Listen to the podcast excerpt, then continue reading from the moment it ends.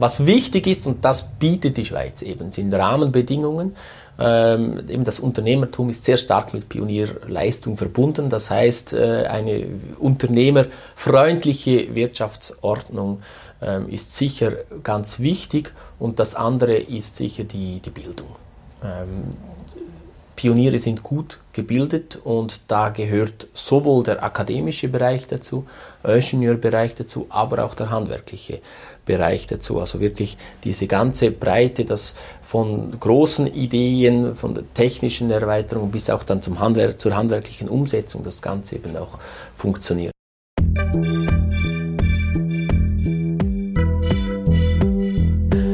Willkommen bei Studio Libero, dem Podcast des Schweizer Monats, der Autorenzeitschrift für Politik, Wirtschaft und Kultur.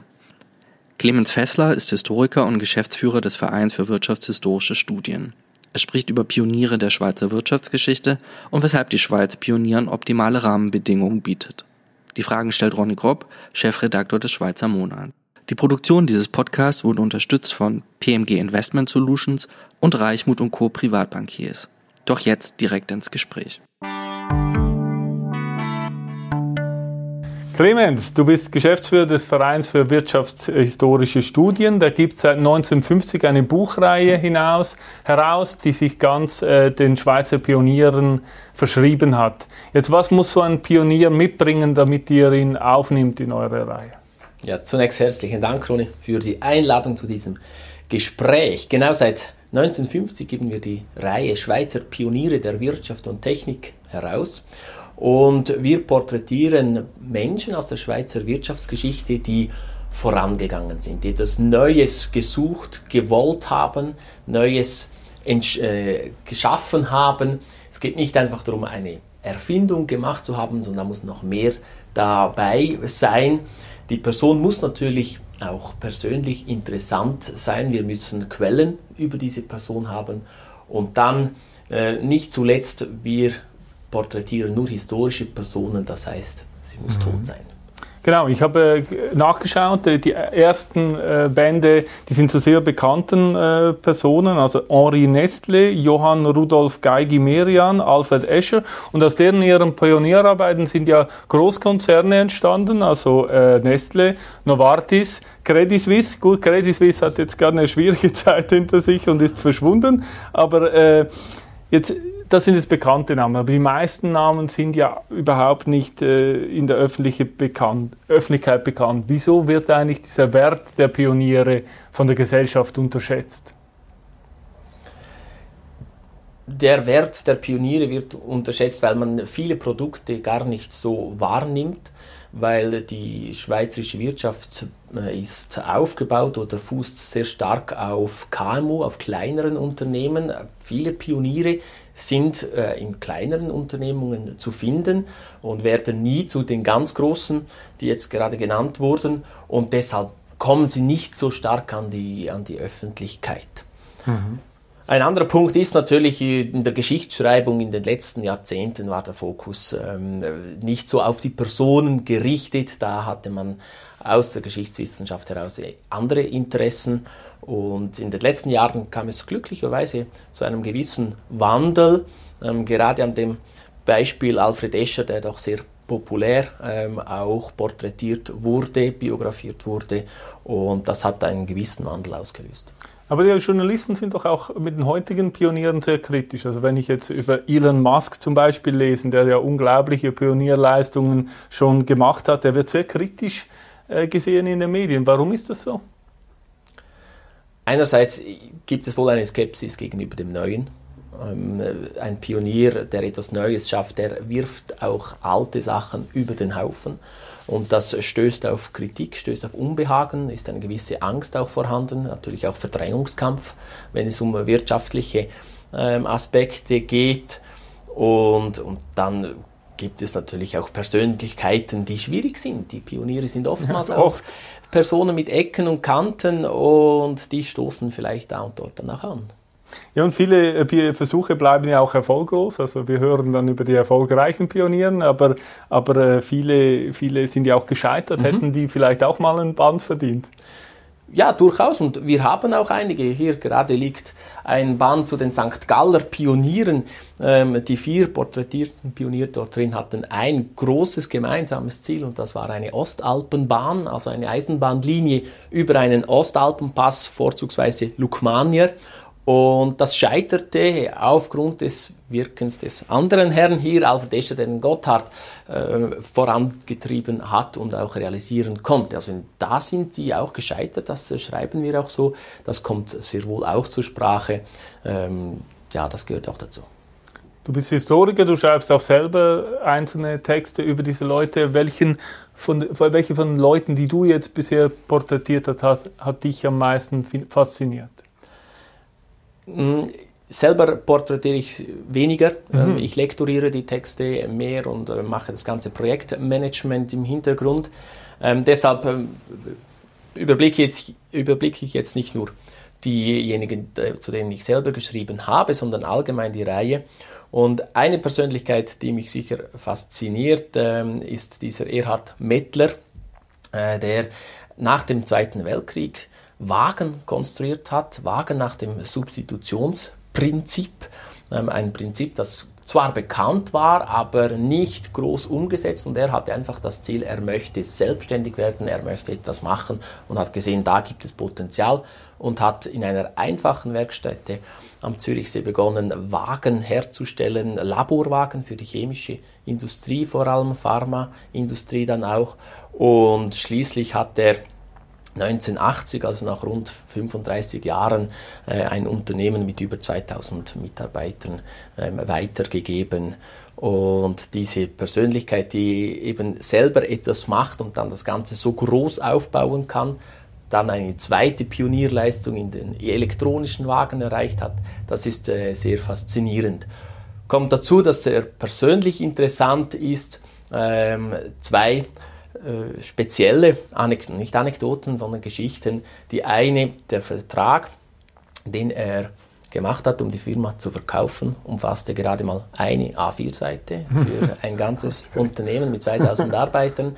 Und aus dem Erlös dieses, dieses Verkaufs hat er den Mitarbeitern mehrere tausend Franken ähm, überwiesen, eigentlich als Geschenk für sie und das zeigt eben auch diese Persönlichkeit, die doch äh, sehr standhaft und auch sozial fürsorglich denkend ist und das macht ihn sehr spannend und für mich auch faszinierend. Mhm. Gibt es die Firma immer noch? Die heißt jetzt Mettler Toledo? Genau, als Mettler mhm. Toledo zusammen mit der amerikanischen Toledo gibt es diese Firma mhm. noch. Was jetzt auffällt, wenn ich diese Reihe anschaue, die Abwesenheit von Frauen. Habt ihr etwas gegen Frauen? Ist das ein was Sexistisches, was ihr hier macht? Nein, natürlich, natürlich überhaupt nicht. Ähm, wir haben sehr früh einen Band über Frauen publiziert. Ähm, es ist wahr, es gibt sehr wenige Frauen in unserer Reihe. Das hat verschiedene Gründe. Einerseits waren die Frauen in dieser Zeit, und wir schauen eben die, nicht die jüngste Vergangenheit an, sondern unsere Pioniere sind schon etwas länger ähm, im Business oder Business gewesen. Und da gab es einfach weniger Frauen in der Wirtschaft, entsprechend in Pionierrollen auch. Wenn wir daran denken, an das Unternehmertum, die meisten Pioniere waren ja Unternehmer, ähm, das war für Frauen gar nicht möglich, Unternehmerinnen zu sein. Nur in Ausnahmefällen, wenn sie ein Unternehmen geerbt mhm. haben oder der Mann verstorben ist. Aber ansonsten konnte das eine Frau gar nicht. Also sie waren da einfach ja, in diesen Funktionen mehrheitlich abwesend. Und dann kommt dazu, dass wenn sie mal Pionierleistungen erbracht haben, die gibt es natürlich, ähm, dann wurden sie nicht so beachtet. Dann hat man sie mhm. einfach nicht so, nicht so mhm. beachtet. In den Firmenchroniken werden sie nicht gleich gewürdigt.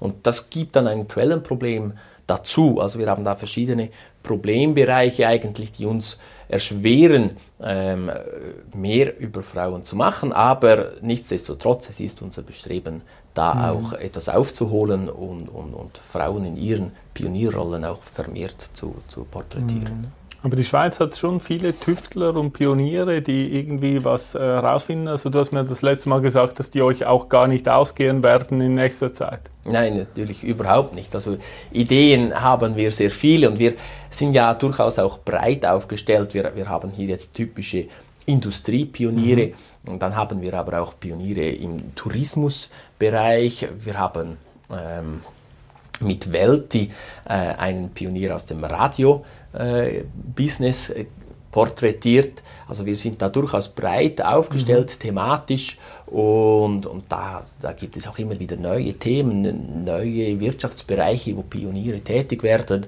und da gibt es auch wieder Arbeit für mhm. uns.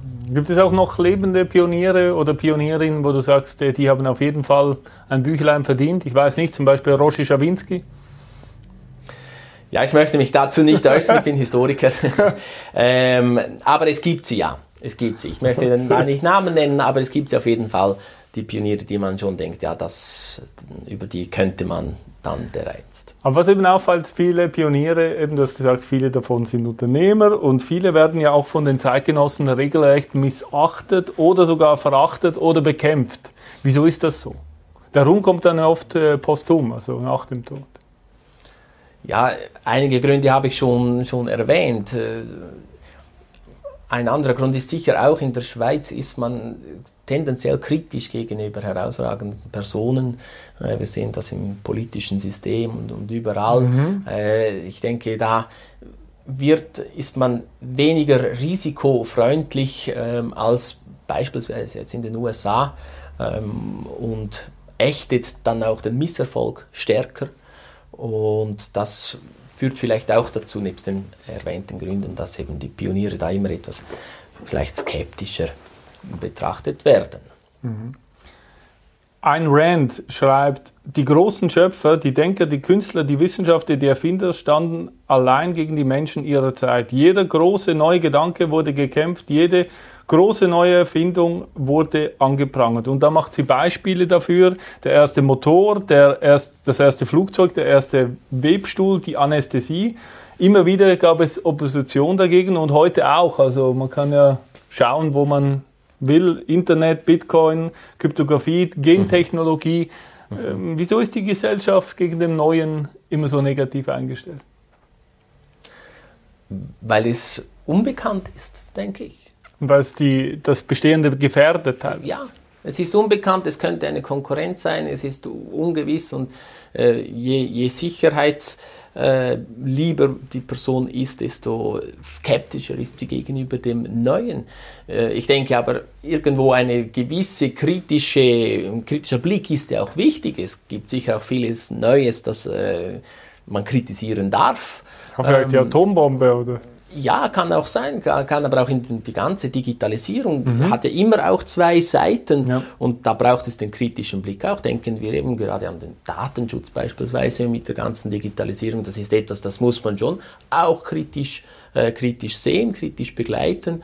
Ähm, ich denke, da eine gewisse Kritik ist durchaus auch erlaubt und ähm, ja, dass man auf Widerstand stößt, dieser Widerstand, der hier beschrieben ist, ist meines Erachtens nicht immer so umfassend. Es gibt ihn natürlich, aber es gibt auch immer die anderen. Also mhm. ähm, beispielsweise ähm, ein Tesla hat ja auch unglaublichen Erfolg mit seinen Fahrzeugen gehabt und eine Fangemeinde gehabt, äh, lange bevor das Auto überhaupt produziert war. Äh, beispielsweise Alfred Escher, als er die Kreditanstalt gegründet hat, war es ein riesen Run auf diese Aktien. Und das war unglaublich, wie die Aktie überzeichnet war, als mhm. sie ausgegeben wurde. Also es gibt immer beide Seiten. Ganz so extrem negativ würde ich es nicht sehen. Ja, das sehe ich schon auch. Aber was ja lustig ist, dass sich ja das Neue dann auf irgendeine Form ja immer durchsetzt manchmal, also es gibt ja eigentlich nicht keine technische Entwicklung, die dann einfach wieder verschwunden ist. Oder nur weil es eine noch bessere andere technische Entwicklung gab. Aber ja, aber denken wir beispielsweise an das Automobil. Es mhm. wurde ja da auch der Motor erwähnt. Ähm, Anfang des 20. Jahrhunderts war es nicht klar, welcher Antrieb da wirklich sich durchsetzen mhm. würde. Es gab Elektroautos, ähm, die waren äh, relativ gleichwertig zu den, zu den äh, Verbrennungsmotoren. Und dann haben sich aber die Verbrennungsmotoren durchgesetzt. Nicht nur aus technischen, sondern auch aus, aus kommerziellen Gründen. Da stand eine große Lobby schon sehr früh dahinter, äh, die das äh, entsprechend gefördert hat. Und das Elektroauto ist eigentlich, oder der Elektromotor ist mit bis auf wenigen Ausnahmen, so im, im, Industriebereich für Stapelfahrzeuge und so weiter, ist das eigentlich ausgestorben bis jetzt wieder in der jüngsten Zeit. Da kommt jetzt wieder dieses Revival. Also da hat auch eine, äh, eine technische Neuerung oder eine Innovation dieses, dieses Elektromotors hat eigentlich ja, ist vergessen gegangen. Ähm, und erst jetzt zeigt sich dieses Revival. Also. Du hast gesagt, viele der Pioniere, die ihr porträtiert, sind Unternehmer. Wie viel Prozent etwa? Oder gibt es auch äh, Pioniere, die, die überhaupt nicht unternehmerisch tätig waren? Ja, die gibt es. Ähm, die gibt es schon auch, die, die Pioniere. Ähm, aber wir haben beispielsweise jetzt im, im, Buch der St. Galler Pioniere den Arnold Otto Eppli äh, auch porträtiert. Er war selber kein, kein Unternehmer, ähm, sondern er hat als in verschiedener Hinsicht auch im staatlichen Bereich als, als ähm, Großrat damals in St. Gallen, als äh, Nationalrat auf, auf juristischer Seite diese ganze wirtschaftliche Entwicklung sehr stark gefördert, war in Unternehmen dabei als Verwaltungsrat, aber war selber nicht jetzt der, der mhm. Unternehmer. Das gibt es schon auch. Eine Prozentzahl kann ich nicht nennen, ist auch nicht so sinnvoll, weil unsere äh, Reihe nicht auf einem systematischen ähm, Grundsatz eigentlich basiert, sondern wir greifen da und dort heraus, was wir haben, was uns auch in die Hände fällt, was wir auch machen können. Ähm, das ist nicht wirklich eine systematische Übersicht. Viele waren auch Workaholics, also Alfred Escher ist wahrscheinlich einer der bekanntesten. Ich habe jetzt auch in diesem Büchlein gelesen über Johann Matthias Hungerbühler. Mhm. Äh, darin heißt es, äh, dass er innerhalb 40 Jahren zweimal Urlaub genommen hat. Also ist diese Arbeitswut äh, normal für die Pioniere oder gibt es auch faule Pioniere, die mal was erfunden haben und dann ein Leben lang davon leben? Na, die faulen Pioniere sind mir jetzt nicht wirklich bekannt. Ich denke, diese, diese Arbeitswut, die gehört ein wenig zum Pionier, vielleicht auch etwas zum Unternehmer. Der, der ist, hatte wirklich einen Antrieb, eine intrinsische Motivation, um etwas zu machen, sonst, sonst würde, mhm. würde er das nicht, äh, nicht machen. Ich glaube, das gehört dazu. Das andere ist natürlich auch die Zeit, die man beachten muss. Im 19. Jahrhundert sind Ferien für die meisten Leute sowieso ein Fremdwort. Also da, ja, da ist man immer fürs Unternehmen unterwegs. Wenn ich äh, mich erinnere an, an die, den Band über die Chemie Uetikon, da sind die die, die nachkommende Generation, so Ende des 19. Jahrhunderts, auf Hochzeitsreise gewesen und gleichzeitig Industrie, heute würde man sagen Industriespionage betrieben in deutschen Chemiewerken. Das hat dazugehört. Auf der Hochzeitsreise hat man Geschäftliches gemacht. Also das, man hat, ja, man ist wirklich, man hat das Unternehmen gelebt. Man hat nicht gearbeitet. Diese Work-Life-Balance, das, das gab es nicht. Man hat gelebt und gearbeitet. Das war eines. Das hat aber sicher nicht nur zum Unternehmertum gehört, sondern allgemein zur Arbeitswelt des 19. Jahrhunderts. Mhm. Jetzt 121 Bände gibt es auf pioniere.ch zu bestellen. Was kostet so ein Band? Um die 30 Franken kostet ein Band. Man kann quasi ein Abo lösen, indem man Mitglied wird des Vereins. Wir sind ja als, als Verein organisiert mit etwa 600 Mitgliedern und da kostet das Jahresabo dann 75 Franken und man kriegt sämtliche Neuerscheinungen, rund drei pro Jahr, äh, dann unentgeltlich mhm. zugestellt. Was sind das für Mitglieder? Also was, wie, wie, wie setzen Sie sich zusammen? So? Also die, was habt ihr für Leute? Die Spannweite ist sehr breit. Also Bildungsbürgertum, oder? Ja, tendenziell ist es sicher das Bildungsbürgertum über 40 Jahren, sicher ein großer Überhang männlich. Ähm, viele werden Mitglied aufgrund einer Beziehung zu einem der, der, der Bände. Es gibt diejenigen, die, werden, die haben ein allgemeines Interesse, aber viele haben auch irgendwo einen ganz bestimmten Bezugspunkt und werden aufgrund eines speziellen Bandes dann auch äh, zum Mitglied. Mhm. Genau. Macht ihr auch noch etwas anderes als diese Bände publizieren? Ja, natürlich, ähm, obwohl die Hauptsache, die Hauptarbeit, der Fokus liegt ganz klar auf dieser Reihe. Das ist unser Auftrag, wie wir ihn sehen.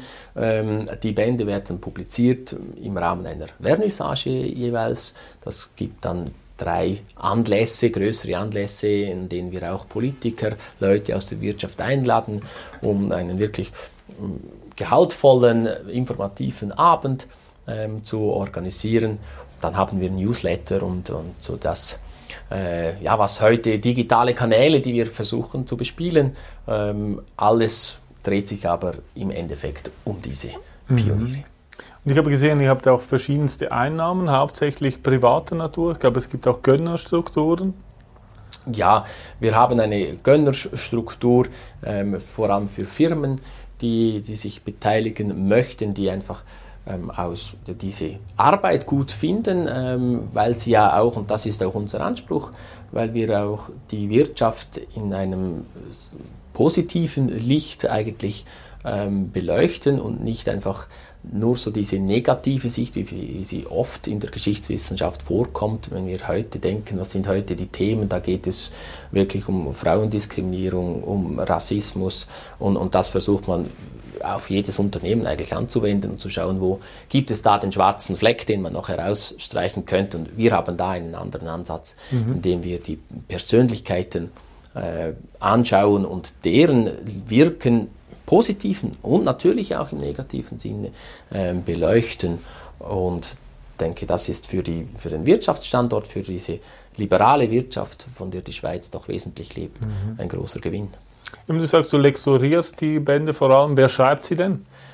Die Autoren sind extern, äh, je nach Thema. Es gibt ähm, Autoren, die haben ein, grundsätzlich ein spezielles spezielle Kenntnisse zu einem Bereich, zu gewissen äh, Firmen und deshalb kommen sie äh, zu uns. Es gibt aber auch, wie jetzt da bei diesen St. Galler Pionieren, da sind es Archivare, ähm, in deren Archiven die, diese Nachlässe sich befinden, also die dadurch einen bestimmten ähm, Ansatz, einen bestimmten Bezug haben.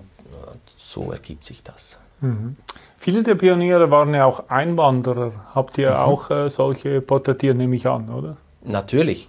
Natürlich, die, die das ist eigentlich schon sehr wichtig für die Geschichte der Schweiz. Genau, genau. Mhm. Die, die Schweiz lebt stark von Einwanderern, auch schon im 19. Jahrhundert, obwohl dazu mal natürlich die Auswanderung noch größer war. Wir haben beides bei uns. Wir haben Einwanderer, bereits erwähnt äh, wurde Henri Nestle, mhm. der ja aus äh, Deutschland eingewandert ist.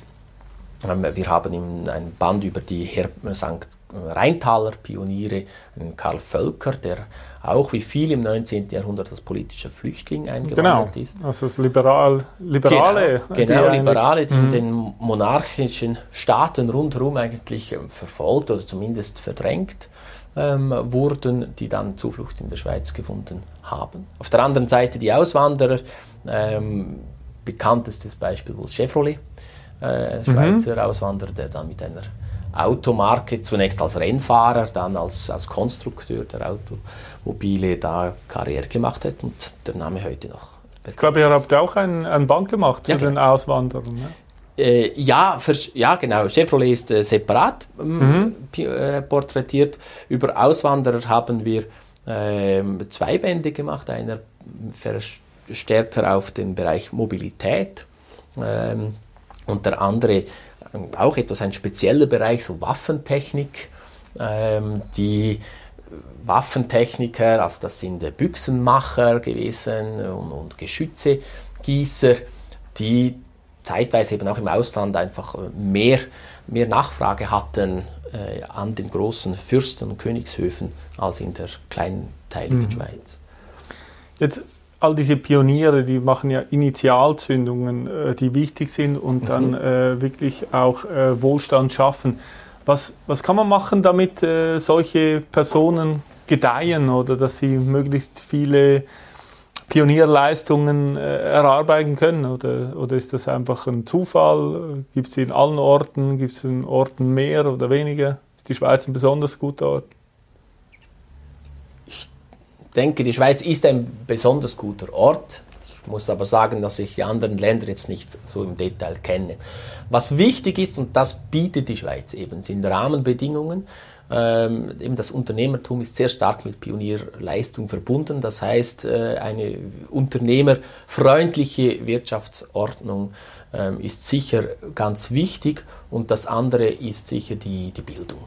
Ähm, Pioniere sind gut gebildet und da gehört sowohl der akademische Bereich dazu, Ingenieurbereich dazu, aber auch der handwerkliche Bereich dazu. Also wirklich diese ganze Breite, das von großen Ideen, von der technischen Erweiterung bis auch dann zum Handwerk, zur handwerklichen Umsetzung das Ganze eben auch funktioniert. Also diese, diese Bildung, der hohe Bildungsstandard in mhm. allen Bereichen, das ist sicher ein ganz, ganz wichtiger, entscheidender Vorteil. Dann braucht es aber auch ähm, Geld. Also mhm. Pionierleistungen, das braucht oft dann auch irgendwo finanzielle Ressourcen. Ähm, das ist durchaus auch ähm, ein Vorteil in der Schweiz. Da ist grundsätzlich Geld vorhanden, mehr als jetzt in, in anderen Bereichen, anderen Kontinenten, so sagen. Gut, ich danke für das Gespräch. Bitte, danke dir. Das war Studio Libero, ein Podcast des Schweizer Monats. Weitere Informationen finden Sie unter www.schweizermonat.ch.